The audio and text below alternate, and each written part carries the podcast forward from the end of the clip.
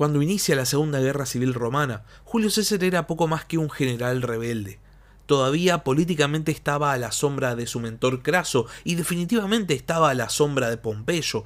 Nadie creía que pudiese conseguir realmente un éxito. Sin embargo, dos años después, Julio César se había transformado en el amo absoluto de la República Romana. No solo había derrotado completamente a las fuerzas pompeyanas, a las fuerzas senatoriales en la batalla de Farsalia, sino que también había tenido tiempo de ordenar Egipto en su conflicto dinástico y también de derrotar a un poderoso rey extranjero, Farnaces, en la batalla de Sela. La vida era buena para César, la suerte le había sonreído y definitivamente su poder parecía ilimitado. Sin embargo, pese a todos sus éxitos políticos y militares, en algún lugar de la República, específicamente en África, todavía quedaba un remanente de la oposición pompeyana. Después de todo, a África habían partido la gran mayoría de sus enemigos políticos después de Farsalia, y él se había decantado no por perseguirlos a ellos, sino por seguir a Pompeyo, a quien había encontrado muerto en Egipto. El rumbo de César estaba claro, había un lugar al que tenía que ir a enfrentar a lo que quedaba de sus enemigos. Y probablemente César debe haber pensado que iba a ser una campaña muy fácil, que iba a ser una campaña muy rápida. ¿Qué tan difícil podía ser si el mejor general de sus enemigos políticos ya estaba muerto? ¿Qué tanto podía durar si la gran mayoría del ejército pompeyano había sido desbandado después de Farsalia? Sin embargo, César estaba equivocado. Lo que le esperaba en África iba a ser una carnicería. Sean bienvenidos a la Barba Roja de Barba Roja, un espacio para hablar sobre curiosidades de la historia.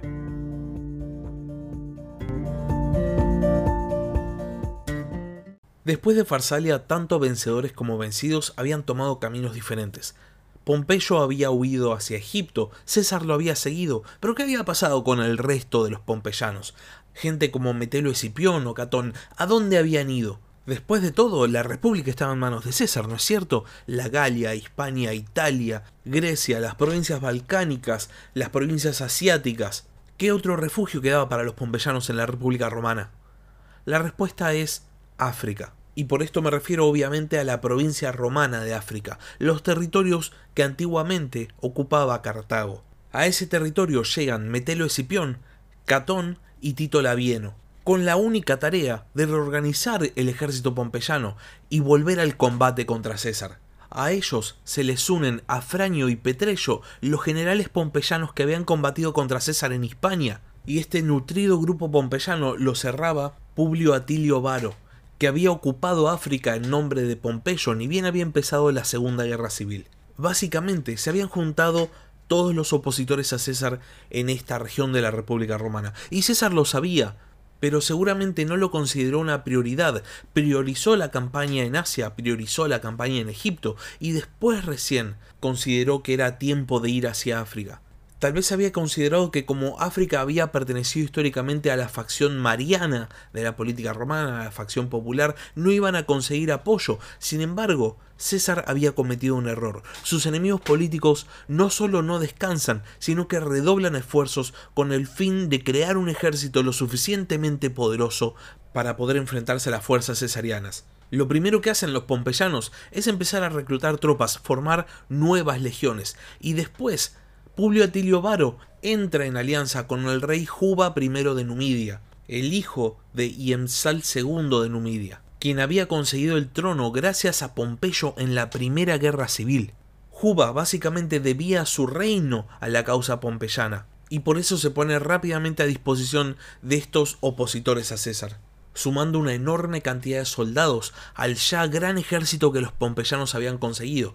Y es interesante porque una vez que terminan las tareas de reclutamiento, los pompeyanos no se quedan de brazos cruzados, sino que deciden tomar la iniciativa y despachan a Neo Pompeyo el joven, el hijo mayor de Pompeyo, con un ejército a tomar el reino de Mauritania.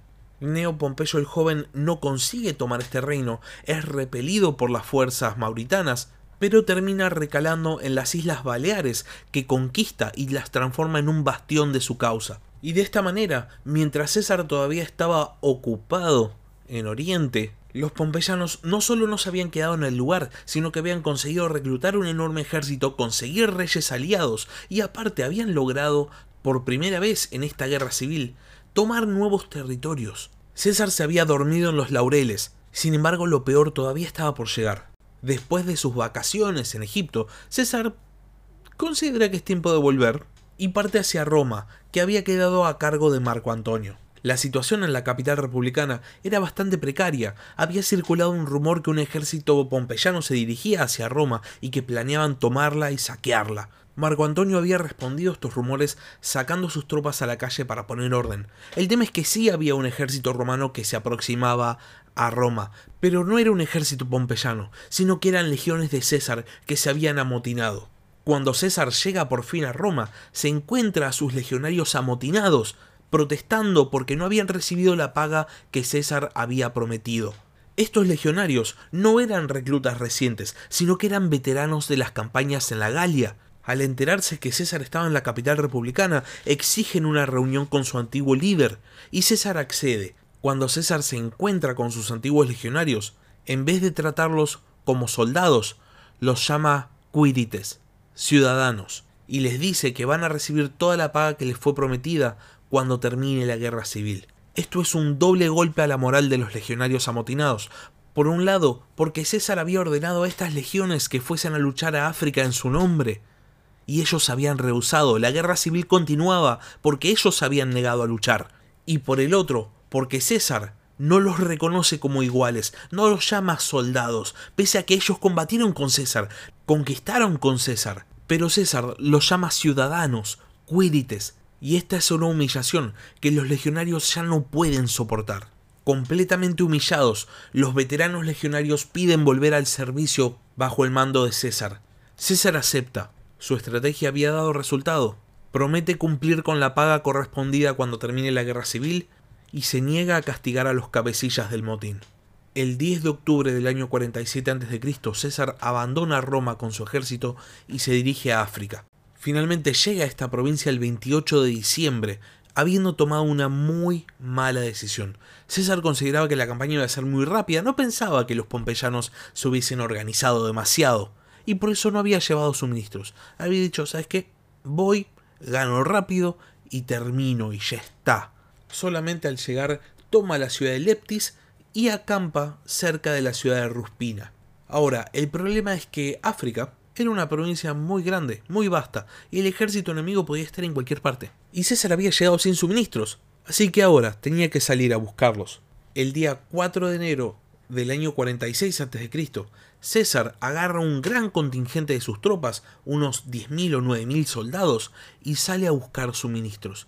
Estaba en un territorio que no controlaba, por eso tenía que usar tantas tropas. Tenía que ser precavido, porque le podía pasar justamente lo que le terminó pasando. La caballería de César, que actuaba como avanzada exploración, divisa a tropas enemigas. Era un ejército pompeyano, con Tito Labieno al mando, el que había sido el lugarteniente de César en las guerras de las Galias y que se había pasado de bando. Cuando César pregunta a su caballería cuántos soldados tiene el enemigo, le responden que pocos, y César decide que tal vez es un buen momento para conseguir una rápida victoria. Pero cae en una trampa. Labieno había utilizado un estratagema para ocultar el verdadero número de sus tropas, mezclando la caballería con la infantería, lo que hacía que a lo lejos el enemigo solamente viese algún par de caballos. César entonces despliega su ejército en una sola línea, no quería verse flanqueado, pero sin embargo esto es lo que va a terminar sucediendo. Las tropas de Labieno, en vez de hacer un ataque directo sobre la línea de César, se dedican a hostigar, Atacan y retroceden, atacan y retroceden, lanzan proyectiles. Las tropas de César están desplegadas en una línea fina. Y esta formación rápidamente empieza a desmoronarse cuando algunos legionarios, cansados de ser hostigados, ansiosos por entablar batalla, intentan perseguir a los soldados de Labieno, que al estar armados más ligeramente simplemente escapan, se alejan. El ejército de César empieza a verse como una masa desordenada. César tiene que poner orden, si no esto va a terminar en un desastre. Ordena a sus tropas que no se pueden alejar más de cuatro pasos de su unidad. Intenta mantener lo más posible su formación. Pero sin embargo su línea empieza a colapsar. Es en este momento en el que César se da cuenta de que tiene que hacer rápidamente algo. O si no, sí, la campaña de África iba a terminar muy rápido, pero no precisamente en beneficio de él. Así que César ordena a sus legionarios que formen en orbis, básicamente en orbe, un círculo, replegándose todos los legionarios hacia el centro. Esto es una formación muy segura, pero tiene una contra. Es estática y aparte sacrifica completamente los flancos. Ahora no hay un peligro de que te vayan a rodear, es un hecho. Y esto es lo que termina sucediendo. Los proyectiles pompeyanos caían sobre la formación romana y para César esto se había transformado prácticamente en una pesadilla, hasta que se le ocurre una idea ordena a sus soldados que rompan la formación Orbis y que formen nuevamente en una línea tan extensa como sea posible. Las cohortes pares se van a dar vuelta y las cohortes impares van a quedar mirando hacia adelante. De esta manera va a tener soldados que van a combatir hacia atrás y soldados que van a combatir hacia adelante. Y una vez que la situación se estabiliza, ordena que su caballería cargue contra el círculo pompeyano con el fin de romper el cerco. Las fuerzas de Tito Labieno responden formándose en una línea doble, y esto da tiempo a César para escapar y volver a su campamento. Parecía que la situación estaba salvada, sin embargo en ese momento las fuerzas de Labieno son reforzadas por un nuevo contingente de tropas pompeyanas al mando de Petrello, y en ese momento Labieno decide pasar nuevamente a la ofensiva, logra rodear una vez más a César y sigue hostigando a sus tropas.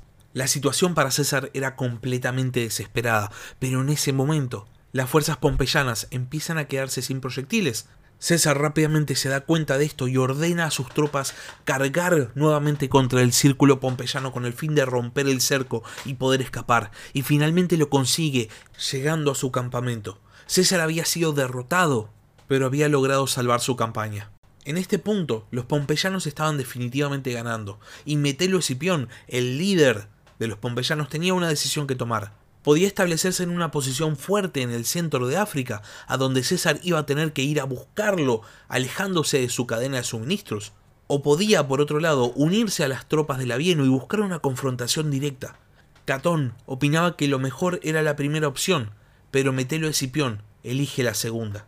Parte desde la ciudad de Útica rumbo a Adrumeto, y César, por otro lado, se queda cerca de Ruspina en su campamento y empieza a recibir ahí suministros y nuevos refuerzos. Una vez que logra hacer pie, una vez que logra consolidar su posición, César decide que es el momento de pasar a la ofensiva. Empieza a provocar una serie de escaramuzas cerca de Ruspina contra las fuerzas pompeyanas y en uno de estos pequeños combates casi captura a Tito Labieno, que tiene que sacrificar a su caballería gala y a su caballería germana para poder escapar él con vida. En muy poco tiempo César había pasado a una situación desesperada, a una posición de fuerza, y ahora eran los pompeyanos los que necesitaban refuerzos. ¿Y de dónde los consiguen? Del rey númida Juba I, que se presenta ante los pompeyanos con legionarios númidas, soldados que luchaban a la manera romana.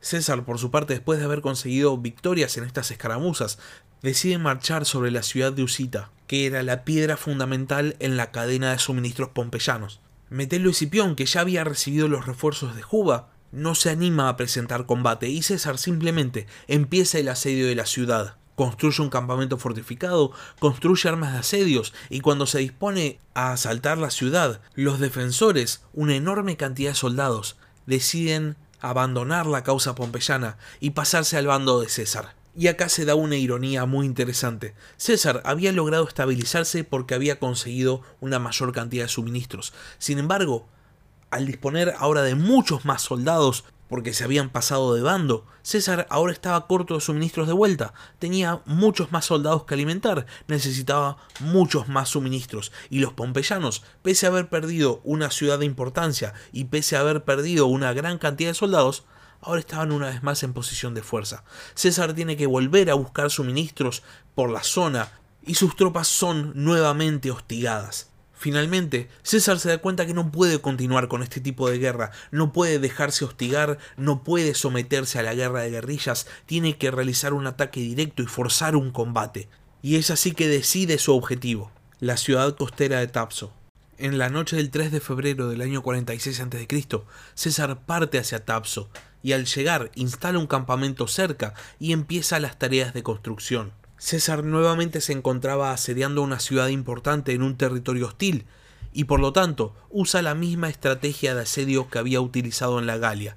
Construye un muro de circunvalación y uno de contravalación. Al enterarse de este asedio, las fuerzas pompeyanas, con Metelo Escipión, Afranio, Tito Labieno y Juba deciden marchar en ayuda de Tapso, quieren levantar el asedio y quieren enfrentarse a César en una batalla definitiva. César disponía de 12 legiones, 7 veteranas y 5 nuevas.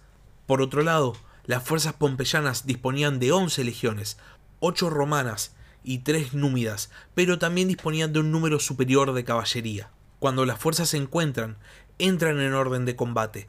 La famosa batalla de Tapso iba a comenzar. Metelio Escipión forma su ejército en tres líneas, con caballería e infantería ligera protegiendo los flancos. También disponía de elefantes, que también los pone en los flancos. César, por su parte, también forma en tres filas con caballería e infantería ligera en los flancos y deja dos legiones, continuando el asedio. A su vez, César agarra una legión la quinta, y la divide en dos grupos de cinco cohortes, a los cuales pone uno en el flanco derecho y uno en el flanco izquierdo. Estas cohortes tienen una sola tarea, frenar la carga de elefantes de los pompeyanos. César es el primero en dar la orden de avance general y es respondida de la misma manera por el ejército pompeyano. El centro de ambos ejércitos choca y parece no sacarse ventaja. La batalla se va a definir en los flancos. En el flanco derecho de César su infantería ligera empieza a lanzar proyectiles a los elefantes y estos se asustan, se dan la vuelta y cargan sobre su propio flanco. Sin embargo, en el otro flanco, en el flanco izquierdo de César, los elefantes pompeyanos consiguen cargar.